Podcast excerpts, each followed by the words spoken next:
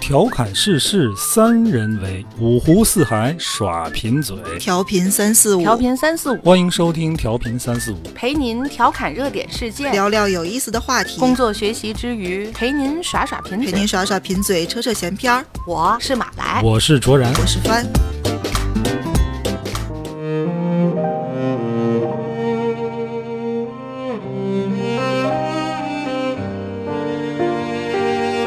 大家好，欢迎收听调频三四五，我是卓然，坐在我对面的是马来和帆。大家好。大家好。今天聊这个话题啊，不适合太过于调频，哦，对吧？对，嗯，这个周末呀、大伙儿应该都知道哈，袁隆平嗯，那天早晨啊，还先爆出来一段谣言是吧？对，还辟谣来着。啊，我看到这个消息的时候，已经是辟谣了。哦，但是我一看那个辟谣那个消息啊，我就觉得，不就太是好。实际上是早晚的事儿，不是说因为什么呢？就是是因为他那个秘书辟谣说，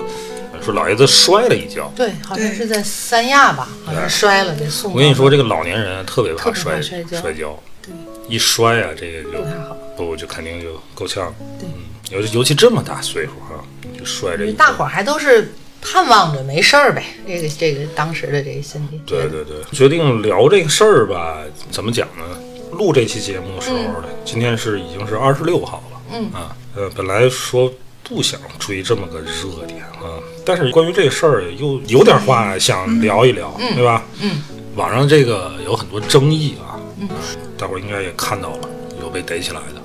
然后还有人说是什么让你们吃饱饭的不是袁隆平，是什么市场经济？不光是这次哈、嗯一直以来一直有这样的声音。对。除了这个之外，这两天还爆出来一个哪儿的一个饭店呢，小饭馆儿，嗯贴出来一个告示，因为是怀念袁爷爷，嗯我们现在这个米饭嗯随便点，不收钱，说是这是在吃袁爷爷的人血馒头，就是借这个事儿在搞营销。结果对方赶紧就把这个取消了，一通道歉解释。我实际上觉得这里面首先头一层现象吧，就是我们已经好多好多年没有在一个什么样的人去世的时候有这种全国这么大规模、这么统一的这种沉痛悼念的状态了。嗯，就我不知道能不能比哈，好像上一次这种场面就是十里长街送总理了。发自 你以内往心的哈，哪一个领域的重要的人物去世的时候，肯定也有，都会稍微的表达一些缅怀的情谊，但我从来也没看见过这么持久、情绪这么激烈的这种状态。为什么呢？嗯其实这个我也很好奇，嗯，嗯，科学家有的是啊，这么家喻户晓的，这么深得人心的，好像只此一人。目前啊，嗯，你看跟他同一天啊，还有一位这个县市对，有对对个院士，有个院士，吴孟超啊，医学嗯方吴面孟超，肝胆方面的嗯专家，好像也是个个一个中科院也院是士吧？院士嗯，对，好像这个引起在全国范围内不，的你这不个知道他这个呀。轰动就没对有吧那么肯定有一方面原因是，反正我真的是从小，我上小学时候就有印象，嗯，不一定是真写课本里了，但是一定我们专门接受过关于他的这个教育。专业我我印象里的那个嗯应该是也在什么课本里提到过，而且这么多年一嗯直都有关于他的报道，他也一直有公开的露面儿。基本上每年都会有那么两次就公开刷屏的这么个对机会，嗯是对就吧？他的这个形象是不断的在强化的，你看，我是这么想，就刚才咱们说的那个，同样逝世的这么一个在专业领域里知嗯名度这么高的一个专家，跟袁爷爷比，我的理解是，是不是袁爷爷就是因为他是一个让我们最日常、最普通的，就是吃饭这么对一个小小的事情，其他的日这常个这个前辈啊，人家这个专业性太强，是你不是这个专业，你很难知道这可个能人。对，就不是那么了解。但是你是个人，他都得吃饭啊，没错，对吧没错？所以这就是另外一个话题，就是我们经常在网上看到那个表情包啊，就是袁隆平一张头像，这里面吃太饱了。就是让你们吃的太饱了。哎，这也是一个争议点，就有很多声音说这个有点儿过于捧杀他，就是让中国人吃饱的不是他个人，倒不是说非得说什么市场经济啊，这么高的捧他。会不会对其他同样为中国粮食提高产量做出卓越贡献的其他的农业专家、科学家，嗯，是一种不公呢？因为就是比如说农业这块儿啊，嗯，提到农业方面的专家，嗯嗯除除了袁隆平，嗯，咱应该不认识别人，嗯，对吧？好像我还认识刘春鹏，嗨，我哥们儿种蓝莓的，好，哎，他蓝我莓也特别认识好啊。你那你要这么说，你认识的太多了，跟农业相关的，啊种西瓜的，对今天这个节目尽量不要太沉重啊，是是啊，尽量不要太沉重。咱们因为你知道，就就这是个事儿，嗯我们在录这个节目之前啊，刚才天津啊还还下了一阵雨，你看这事儿 弄的，还烘托了一下气氛，现在弄得我请刚才这个 现在请开场我都不知道该怎么开。正因为他的这个曝光度、全民的熟知、对他的崇敬的这个程度到了这么高，那一定会有一些不一样的声音。嗯就比方说，刚才你举的那个例子，是不是他的成就被过誉了、被放大了，会我们首会掩先盖说其他人？他的成就是不是被过誉了，是不是被放大，就是全社会都去追捧、崇拜、爱戴这么一个人，认为是袁隆平让大伙儿吃饱了，这个现象是客观存在的，对吧？嗯那么这种现象是不是对他个人的一种过誉？你们觉得？我觉得应该目前所有能查到的资料跟报道都没有刻意的去抹杀其他人的成就，该出现谁的名字出现谁的名字了。啊，对，然后甚甚至所有这些所谓喜欢这个原野的人，其实我估计有多一半都不知道他到底干什么了。喜欢他的人可能很多稻子跟麦都分不清。哎，可能就是因为他成为了一个被推出来的典型，嗯，让大家看到了。但我觉得没有所谓的什么过于跟夸张的成分。是我也不认为是个过于树楷模嘛，不能说这个人是楷模，那同行业的其他人就不值得学习，肯定不是。嗯但是咱们会选出来一个做出过更多的努力奉献。我记得我看了一个文章，好像是说当年美国想来买咱们国家的这个杂交水稻的种子，人家就问持有这个专利的人或团队啊是谁，国家告诉他是我们国家。当时袁隆平他们把这种专利奉献给国家的。武汉这个封城的时候，他捐大米、捐钱。我看那个记录的是，好像是袁隆平什么什么什么公司，是什么什么什么样的一个一个机构，他应该已经是一个形象了存在了。所以我觉得这个不存在，好像像过誉了，或者是说怎么样，现在去讨论过誉不过誉的人所举出的这些事儿，一个就是说那些嗯比较重大的发现，像什么野败那一棵苗不是他发现的，然后还有杂交水稻到底是从哪儿开始就有，是谁发明，是谁牵的头的，所以他也不应该叫杂交水稻之父。去争这个，我觉得没有意义。谁跟你说这些所有的事儿都是他亲力亲为干的呢？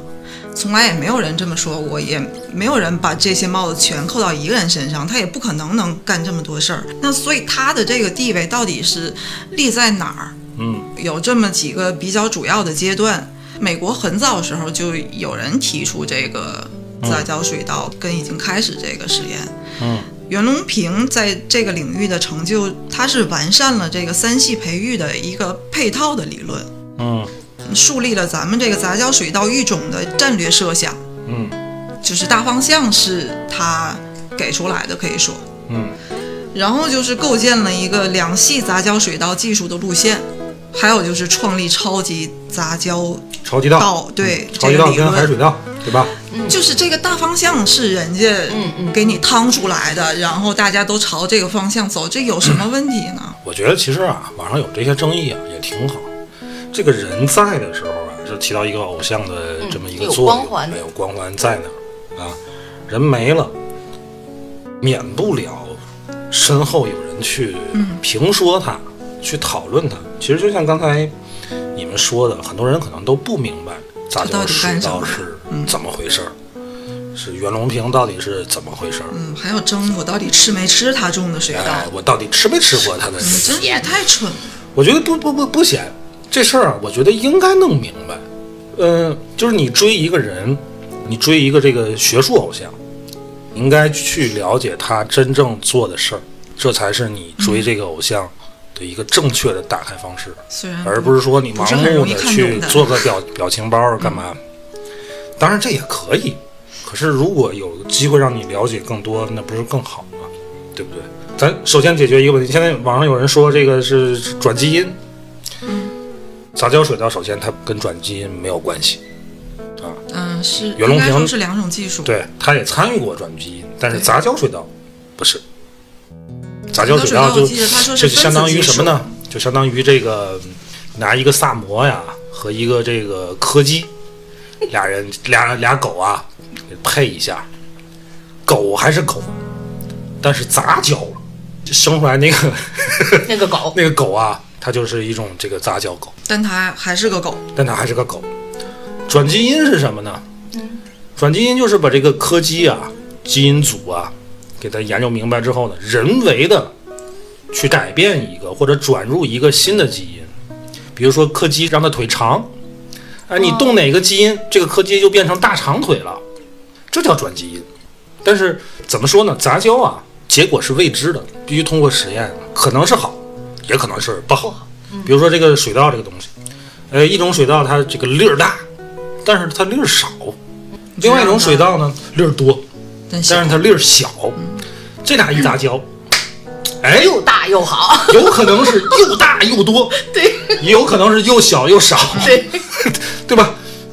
所就以是就就得跟反两复的两个人结婚一样，我个儿去矮，试我找个高的，对吧？我说吧，我黑，我找个白的，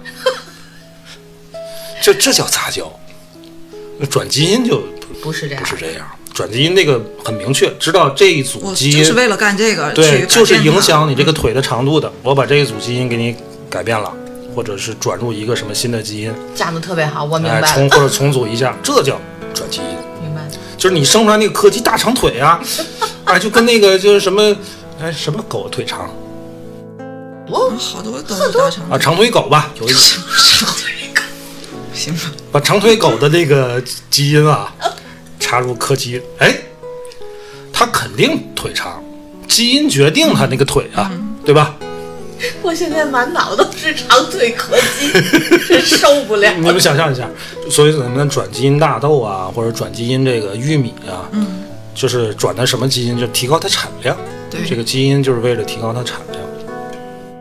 所以这个杂交水稻首先不是转基因，第二呢，这个杂交水稻啊，确实也不是袁隆平发明的对，啊，早在他之前就有美国有一美哥国们也儿，有，日他本也有，他人家就干出来了。但问题是你他干出来啊，这事儿是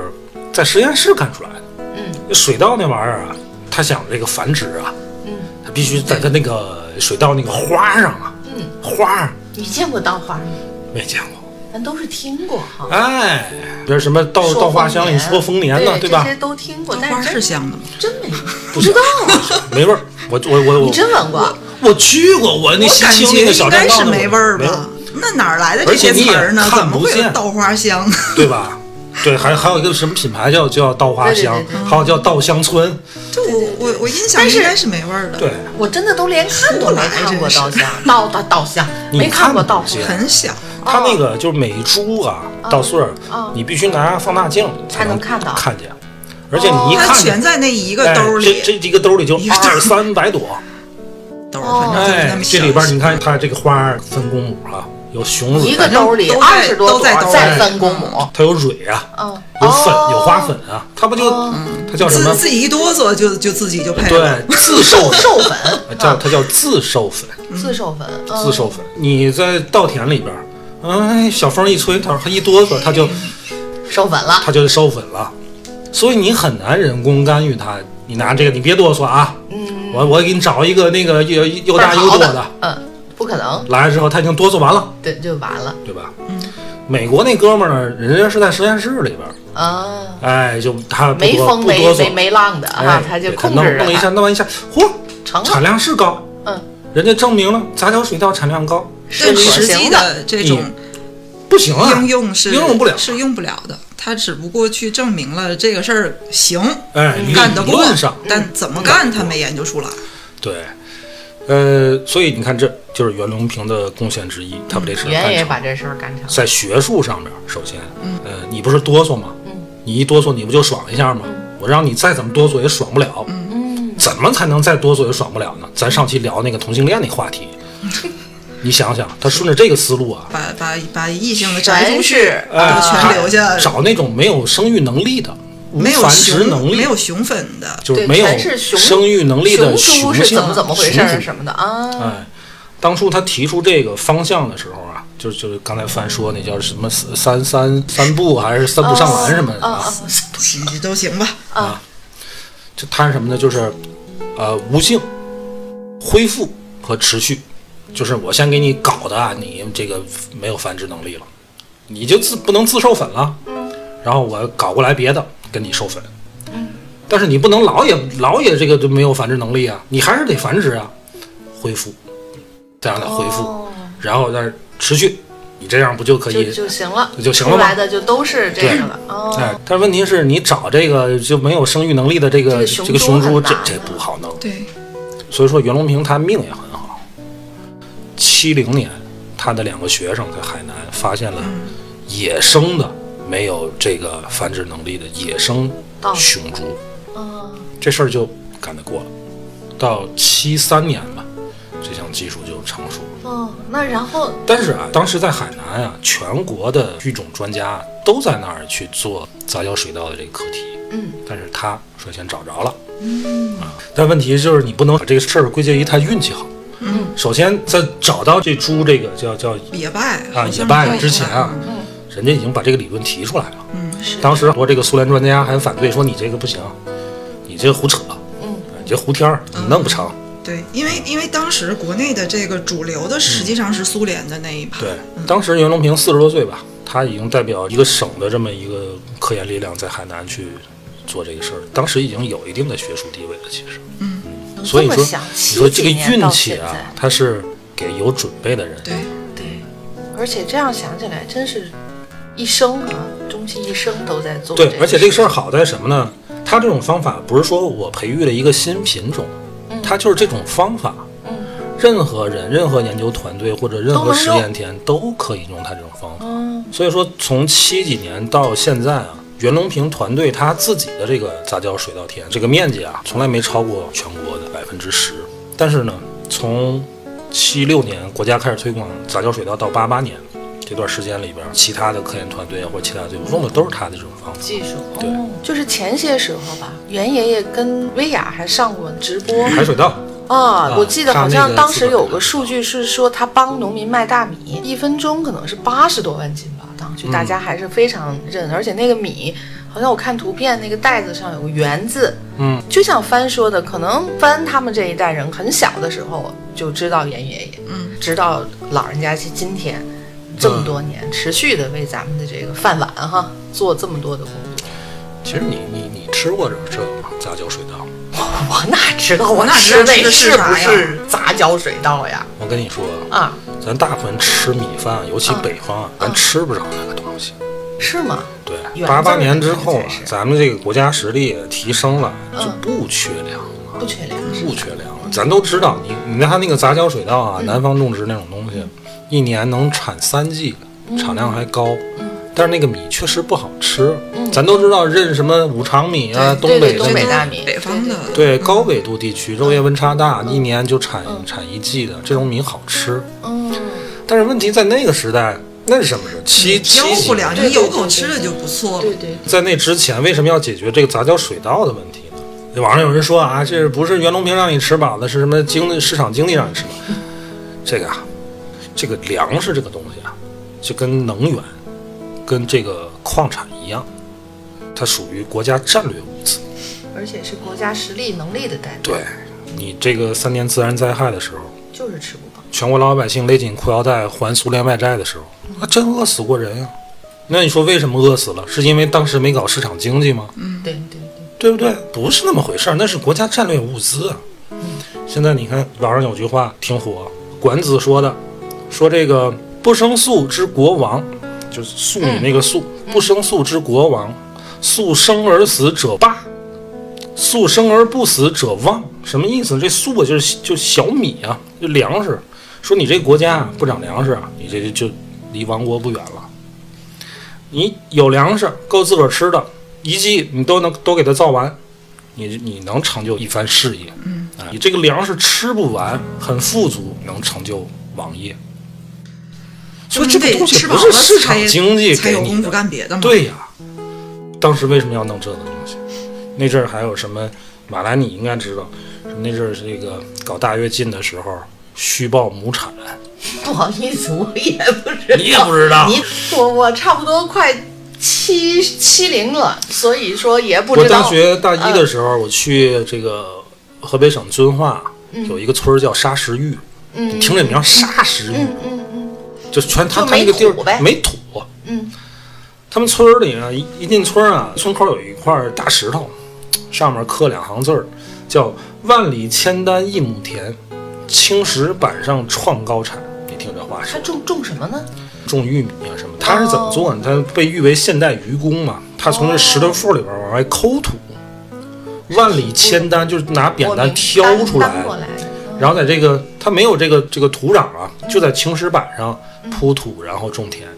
是不容易，不容易吧？太不容易。那能当时嗯弄出来他们村里有肯两定是种出来了呗。种出来了，人家是不然它楷不模不可呀能，成总楷理模还去过呢。哦，嗯他们村里有两棵树，一棵呢是是枣树，当 年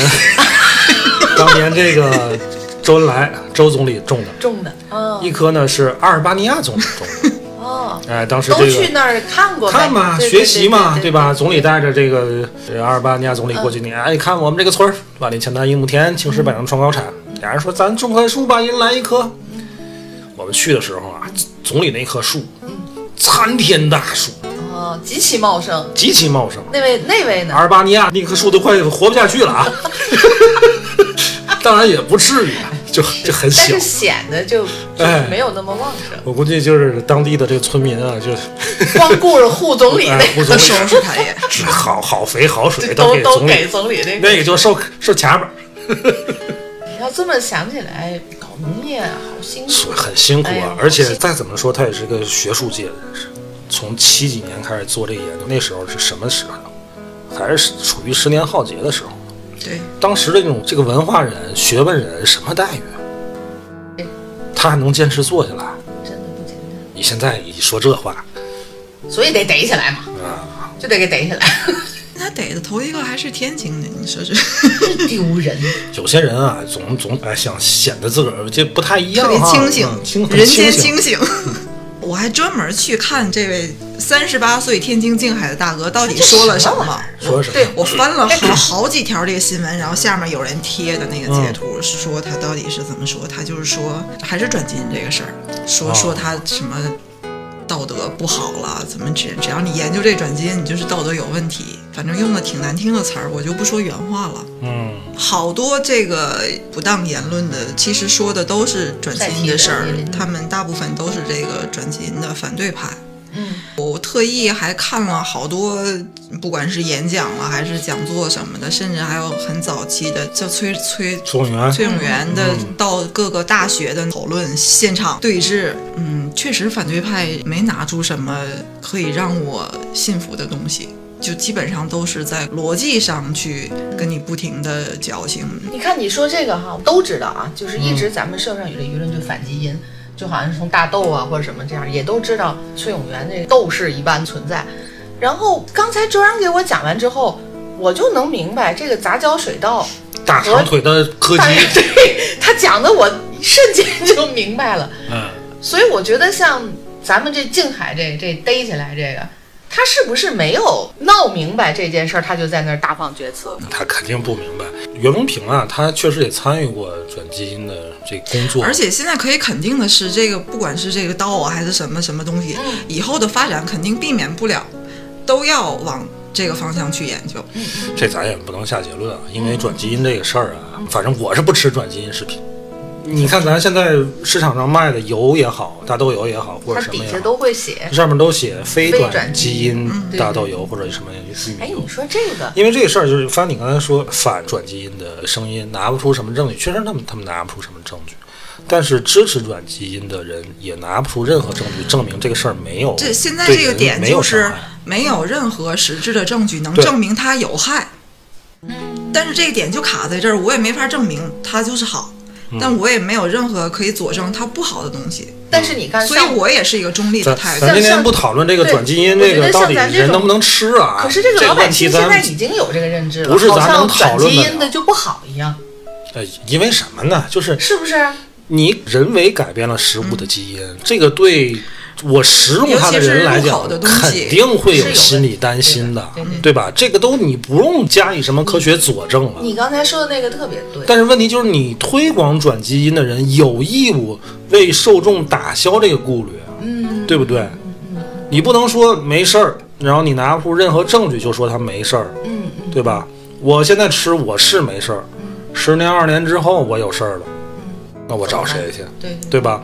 反转基因呢，它确实也拿不出什么直接证据证明我这个东西吃完十年二十年之后，我肯定我我就就有什么问题，所以这事儿现在卡这儿。这个东西跟比如说有一些啊，比如说我们吃这个香蕉，香蕉里边含有一种场内的放射性物质叫钾，这个人吃一个香蕉呢，就摄入这个东西。但是人家告诉你，一个人每天最多可以摄入的量是多少，一个香蕉你含量才多少，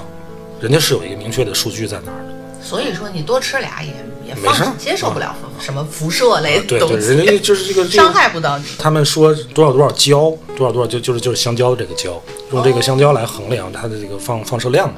就人吃香蕉，你你你吃死啊，对你人也没有影响，对吧？那个他，我觉得啊，今天让我就咱们现在聊到这儿，我觉得最有意思的就是，总是能想起来那个长腿大哥鸡。这个元老呢，在转基因这个事儿上啊，他其实不是很积极的，他是中立，他是嗯很中立的。但是他也没有拒绝做这项工作，所以他在转基因这件事儿上呢，受两方面人同时指责他。一方面就是支持转基因的人就认为，因为他的原因，让中国错过了转基因水稻最好的一个发展时机。在这点上，有些人认为是袁隆平是 造是成有的这有个有一定责任的。但是在一些反转基因的人士眼中看到，就是他是他是支持转基因的一觉个得他是持支者持，派。因为他没有说不嘛，所以对这个事儿，是咱现在就不不讨论它。他首先是搞农业的，就是入口的东西就一定是非常在意安全的。他在这个事儿上谨慎，绝对是没有问题的。对，嗯，实际上支持派我也没看见过特别激进的，我就保你们说这事儿没有问题，咱就大胆搞，不可能，没有人、没有任何人敢这么说。这个基因的东西，不是一个短时间可以看到它不好跟它好的效果的。嗯，所以说我们只能我们吃了一些还得假以时日才能它发对现我的什么影响，真的也许是十年、二十年，甚至是我的下一代才看得到。那大家就不去做了吗？就对，就好比你养了一条长腿柯基，嗯，转基因柯基啊、就是你当时买它的时候就想图它的这个柯基的那个脸和大长腿，嗯，哎，你你养了。嗯你养了这个十多年之后，会不会出现一些问题？这个比方狗说会它不会有可能一些什么什么样哎的奇怪的病，或者奇怪的病说会可不能会传染活人，不啊长或者是说甚至它甚怎么至样呃对对人对造对成对影响，对这说不好。对你只能把它养了才能你养才你能养发现 哎就甚至是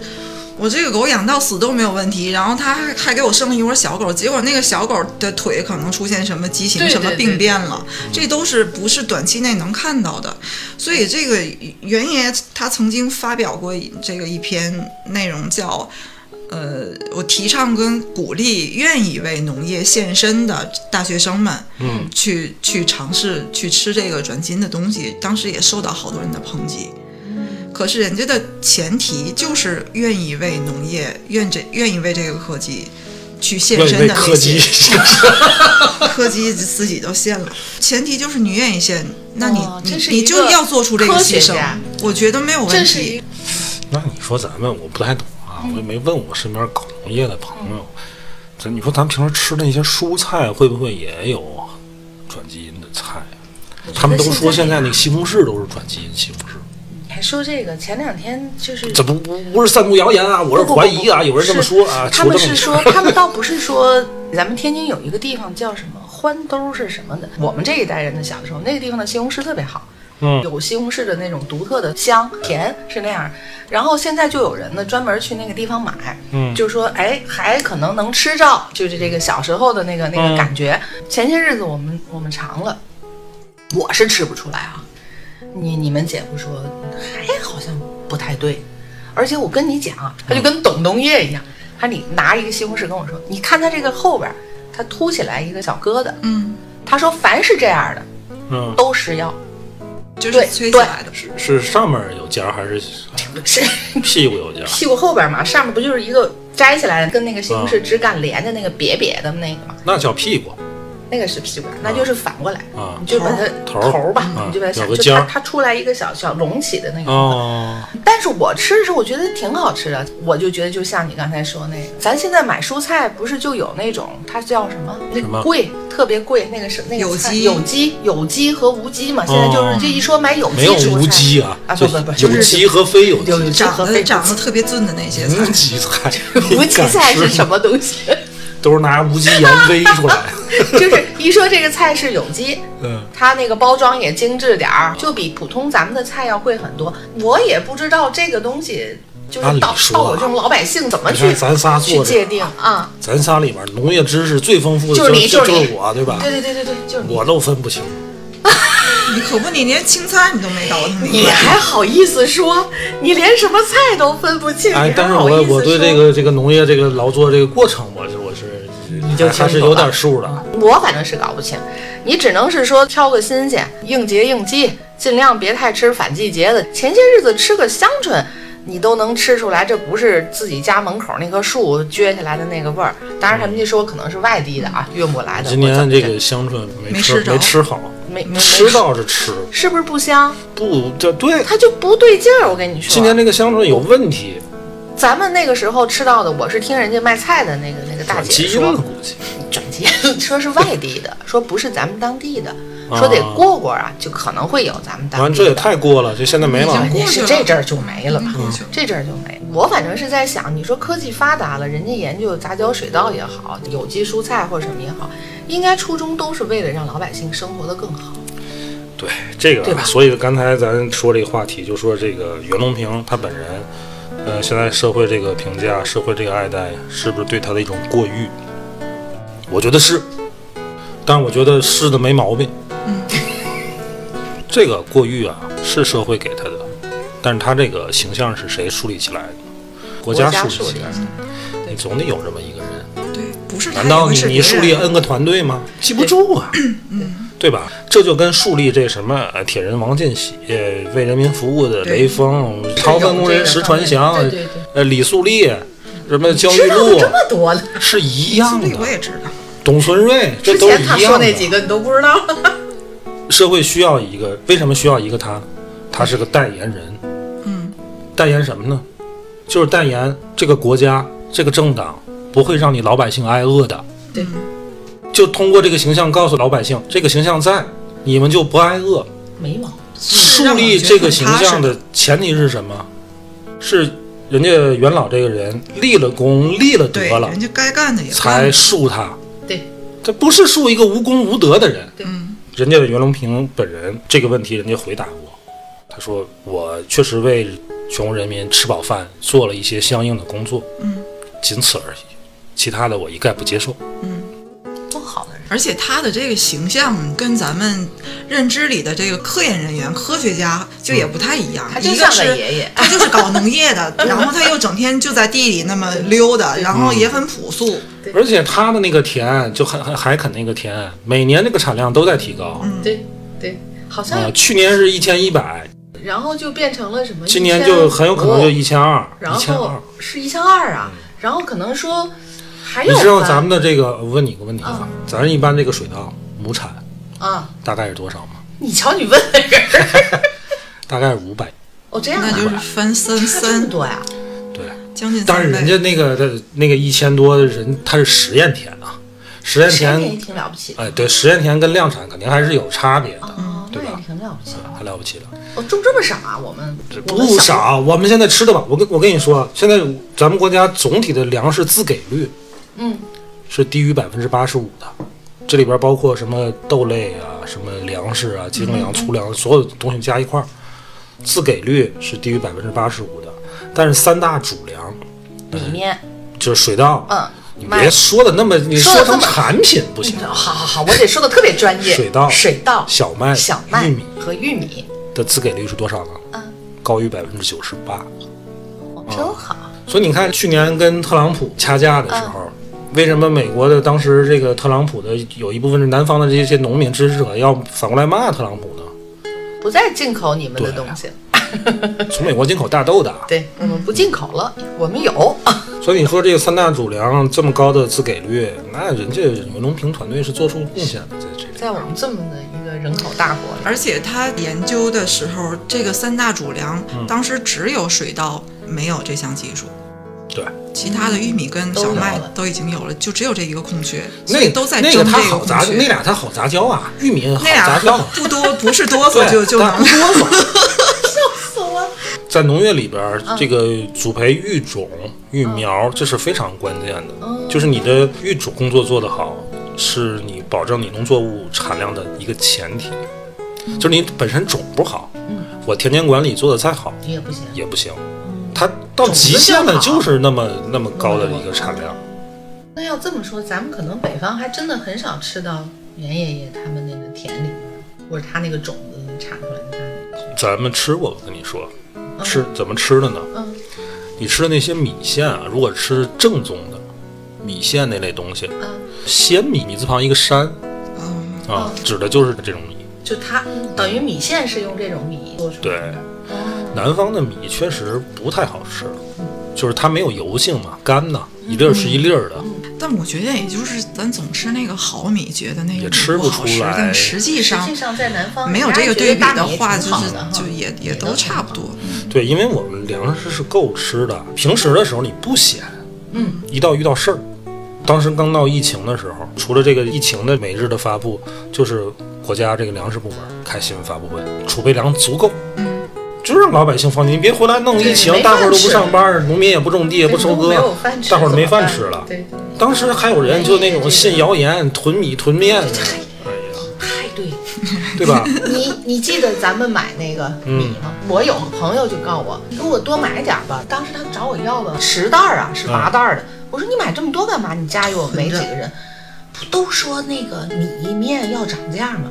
我说它涨价还能变成二百块钱一斤吗？这大米还能涨 它涨能涨成什么？对吧？你就是它涨点儿，涨个一块八的，你一天能吃一斤米吗？就是想不明白，真的是想不明白。你要说咱们国家这么多人，然后还总得盯着别出什么意外的事儿，然后得得盯着粮食储备， 怪操心的， 这得储备多少啊？你想想吧，咱没们储是备，咱就知道咱自己家里，但是稍微想想，我就觉得挺闹心的。 老百姓你可以不储备，对，你随时下楼门就口买了嗯门口超市就就买了，对吧？对但是作为国家，它不能不储备啊。哎，别说不那储得备，产多少啊？一回想去年咱们跟家待着那段时间，嗯，我是真看过米的那个箱子，就想啊，那还老出去买去嘛，而且卖大米的他要没来呢，嗯会会什么叫卖大米的没来？你们家对门口卖大米还是推自行车不是那吆个摊喝儿，是吧？就是那个 关封的闭呀市场里，封闭市场里卖米的人家不出来嘛。又说这个元老离世这个事儿，可能也是因为这事儿吧。我那天我刷抖音啊，嗯就刷着一条我我不知道那是哪一年的一个什么场合，嗯，是一段黑白影像，嗯，可能是一个什么学术界的聚会啊，还是联欢啊什么嗯的。当时在场的人有谁呢？巴金，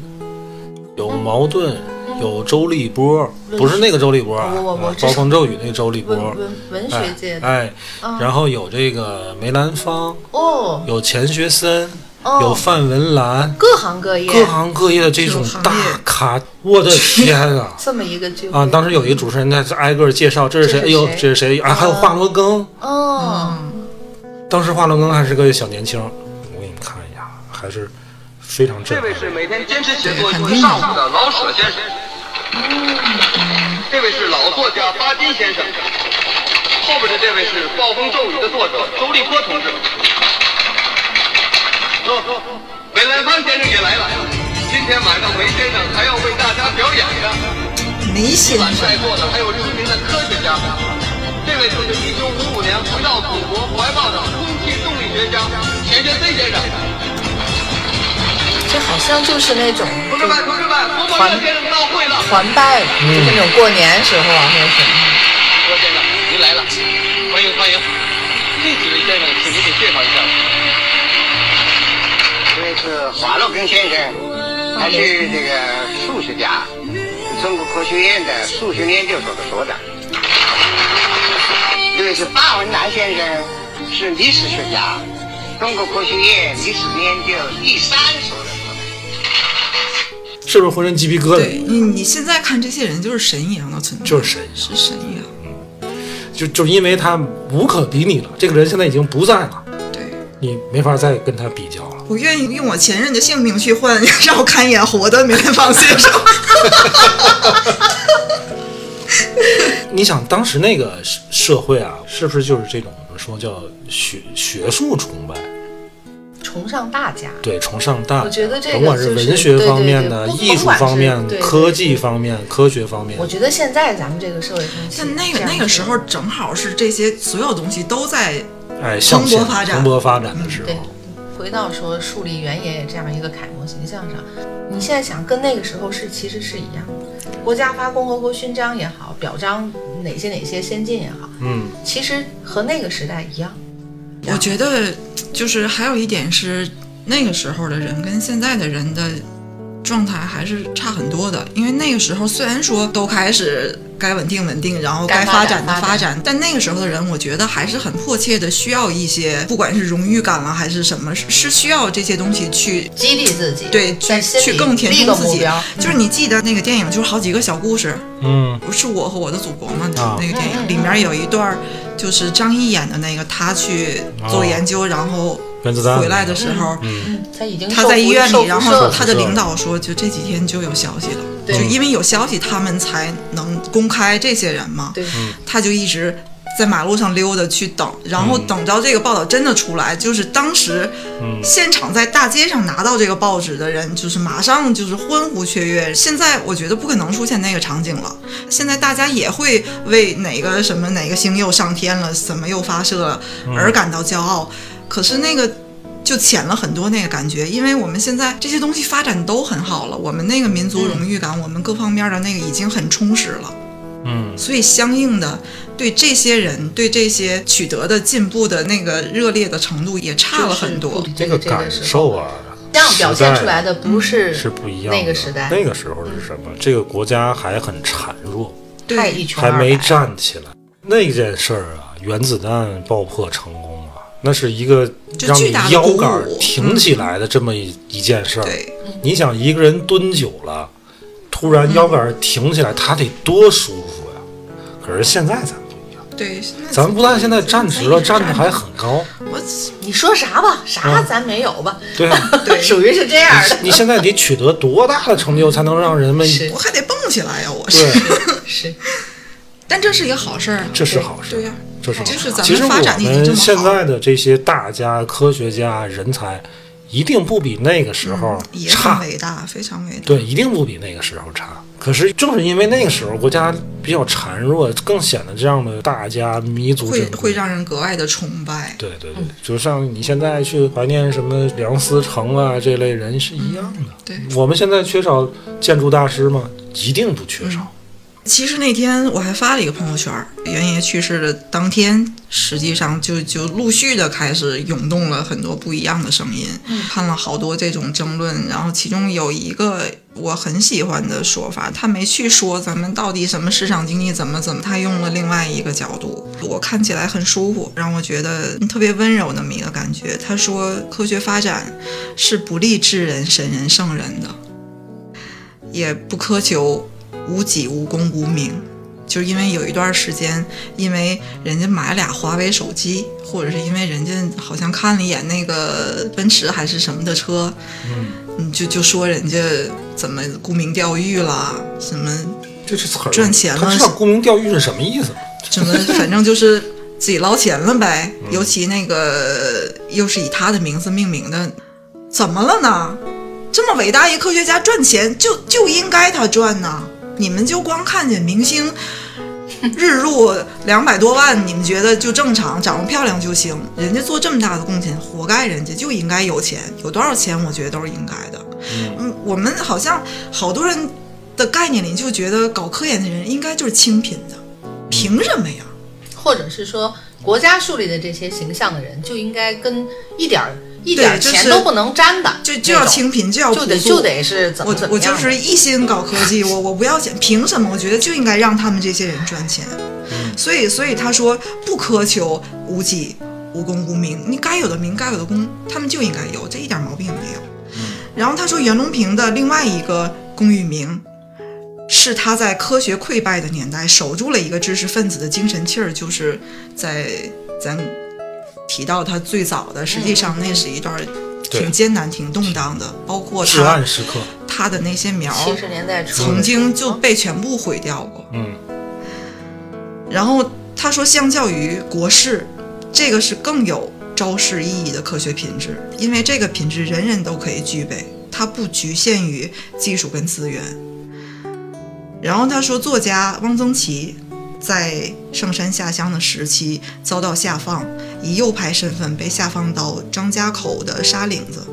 开始了漫长的劳动改造，因为他会画画，所以被分配到了马铃薯的研究站，去那儿画马铃薯。然后他每天就是做这个事儿，吃马铃薯，看马铃薯，画马铃薯。夏天画薯花，秋天就画那个马铃薯，画了两年。就在这段原本是贬义知识分子自尊的下方经历里，他完成了一整本儿的图谱，就是中国马铃薯图谱，还为业界贡献了一个新的科学发现。在上百种马铃薯里面，只有一种叫马土豆，只有这个品种它的花是有香味儿的。在他发现之前，这个站内的研究人员从来都是以为所有马铃薯的花都没有香味儿，这是他发现的。然后他后来把这个这段经历写信跟朋友说，然后在里面他写了一首诗，叫《作对一丛花》，眸子炯如虎，这就是科学品质的天真和乐观。马铃薯和水稻都是一样的，做对一丛花需要很大的勇气。真好，这样好，我觉得嗯真的好，这就是做学问的人，对，尤其哎所以呢是做什么他真都会正做成做这样学问的人，他的世界跟咱们普通人的世真界的是嗯不一样的。你们看中那些东西，人家连看都没看，可能这真是夏虫不可语冰啊！嗯对，人家的世界咱看不到，你再去诋毁他，什么去讽刺他、挖苦他，只可会能显得在你他很肤浅看来根本就是就不 care，、他 care 的那个事儿还嗯是他的事情。你也永远理解不了人家在意的那个事儿。对，所以你说袁隆平离世，其实对中国的这个粮食产业没有任何影响。对啊，因为他的团队已经搭建完成了，方向也定好了，他团队成熟了，项目也成熟，没有他也能运营下去。嗯，其实它存在的意义，一个是因为咱们国家这个粮食这个育种的研究啊，对经费的要求还是挺高的，嗯基本上都是国家的专项拨款，嗯所以这个钱批下来，钱怎么用，走哪个方向，这些还都是人家元老去去定的。呃，再一个就是从社会影响力上来讲，这个人在，可能老百姓对国家粮食安全更有信心。没错对对，，吧？对，这个人不在了，我相信会有新的袁隆平，一定会有的，对吧？一定。其实就农业肯定是好多年轻人都不愿意去嗯学，不愿意踏入这个行业。就大大致上以咱们常人的眼光来看，农业确实是一个稍显更就孤独、很孤独的那么一个科研对方向，尤其是辛苦枯燥，尤其是这个东西的特性，你可是你就是种上，你就得等它这一个劲儿，它能长出来，你才能看到结果。这决定了它一定就是一个漫长的等待其的实时间。我觉得任何学术研究可能都是如此。农业它是一个特殊的一个学科，它它这它么很重要难，对，而且它很重要。就因为工作原因，其实我认识不少从事农业的年轻人。嗯，呃，袁老走那天晚上，有一个姑娘，呃，她是咱这儿小栈道产区，她从英国留学回来，但是她学的不是这个农业相关的啊，他们家家里是哎哎从事这个嗯从事这个行业，她就回来帮她爸爸。对，那天晚上他他发了这这个东西，我在下面给他留言，我说该你上了。我年轻人啊，嗯不能总是站在前辈的身后望其项背，甭管你愿意不愿意，准备好没准备好，总有那么一天，历史会把年轻人推到嗯第一排。各行各业其实都是这样，嗯，每个行业都需要这种，你找那个野败的那个研究长腿柯基的那个精神，然后钻进去，嗯进入到自己那个。刚才范你说那个那个那首诗叫叫写两做句对一丛花，啊做对一丛花的那做对一丛花的境个界世界里边儿，对，谢谢袁爷爷吧，因为有这样袁爷爷的这样的人，可能我们作为一个农业大国，能够在今天说我们可能不是再这么绝对的靠天吃饭，对我还是从心里敬佩这样的人。行了，我们去买一袋那个圆的米吧，那个红色的米，圆写了一个圆，画一个圈儿那个哎 logo 的米，，哎，这都扯淡。就是你别浪费粮食，然后做好自己手头的工作哎对就完了，别剩饭别剩饭啊！啊、得了吧，我还没吃 呢，我以为是今儿就先聊到这儿吧，先吃吧，吃饭去喽，嗯好了，拜拜。拜拜拜拜。我买三袋儿，它那个叫海水稻，咱没吃过呀，因为你海水稻啊，就有点咸，带咸淡味儿了，可辣了。咸饭。吃过咸饭吗？